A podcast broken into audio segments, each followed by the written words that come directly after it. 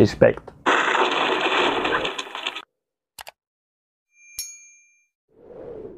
Shang-Chi and the Legend of the Ten Rings es la nueva película dentro del MCU dirigida por Destin Daniel Cretton, mejor conocido por Just Mercy. Normalmente en esta parte de la reseña explico de qué se trata el filme, pero es una película del MCU. Tú la vas a ir a ver. Y si por algún tipo de razón no tienes muchas ganas de ir a verla, vela.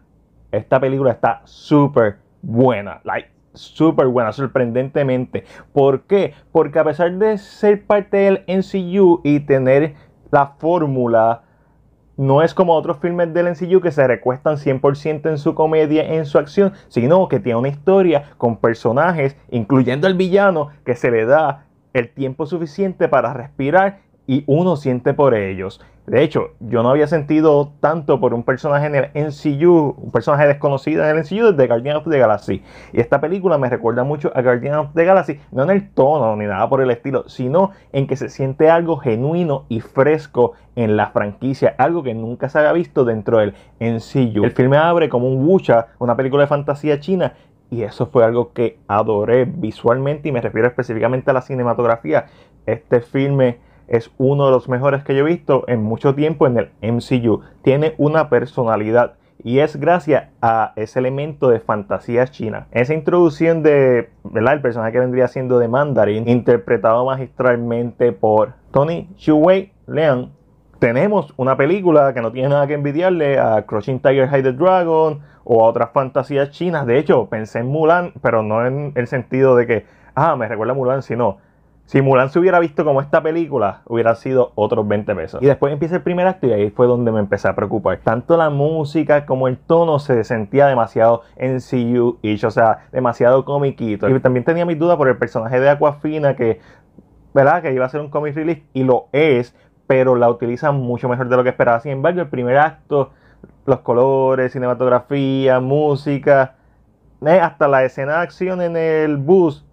Eh, está mejorcita que muchas otras películas dentro del MCU porque es, la cámara no corta, no edita, edita, edita, porque estos actores realmente pueden hacer estas coreografías. Así que le tengo que dar todo el crédito del mundo al actor principal, Simu Liu, que se votó en este papel y me encantó. O sea, y el papel de Aguafina también, Cari, me terminó encantando. ¿Por qué? Porque la película, como mencioné antes, no solamente con el villano que vendría siendo de Mandarin en esta película, sino con todos sus personajes le dan tiempo a que las relaciones respiren. Ok, el primer acto pues mm, se sentía muy NCU-ish y no es hasta que salen de Estados Unidos y llegan a China que la película me atrapó. Hay referencia a Iron Man 3, obviamente. Hay referencias a The Incredible Hulk, hay referencia a Doctor Strange. Muchas de esas referencias ya las vimos en los trailers pero todavía hay sorpresas y la ejecución de esas sorpresas es lo que eleva este filme. Mano,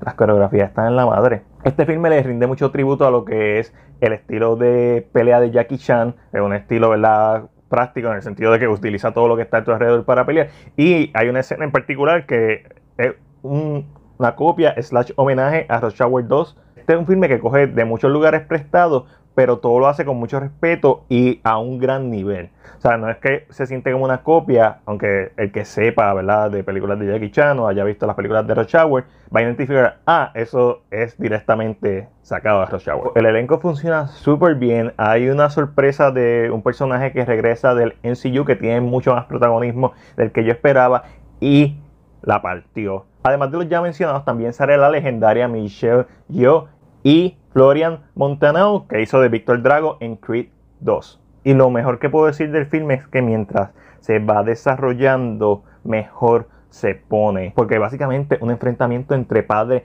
e hijo, lo que vamos a ver. Pero entonces tenemos todo este misticismo, todo este nuevo mundo que no habíamos visto en el NCU. Es un filme que está bien hecho, pero además de eso, trata con mucho respeto los filmes que están anterior a él, no solamente en MCU, sino los filmes de Kung Fu, películas de actores como Jackie Chan. Y esto es lo que tiene que hacer el MCU, traer cosas nuevas a la mesa y dejar que sus personajes y sus actores brillen, hacer historia y libreto enfocados en personajes para que uno se encariñe con ellos. Mano, y los actores en esta película tienen el freaking carisma del mundo. Simu Liu es una estrella en este filme y la partió y estoy loco de verlo más y estoy loco de ver la Fina que yo entré a la película pensando que Aquafina va a ser comic relief y la voy a odiar porque cada cada vez que haya un momento profundo ya va a ser un chiste. Y parece que va a ser así en el principio, pero no. La película hace el trabajo de salirse de la norma de lo que es las películas de Marvel. Pero a la misma vez manteniéndose en la fórmula, lo cual es un trabajo de equilibrio espectacular en cuanto a la dirección, edición y guion que se hizo para este filme. Estoy contento de haber visto esta película, estoy sorprendido que me haya gustado tanto todos los elementos de fantasía, me encanta. Y obviamente tengo esta camisa puesta porque yo estaba viendo la película todo el tiempo pensando, ese jacket es una referencia a Dragon Ball Z.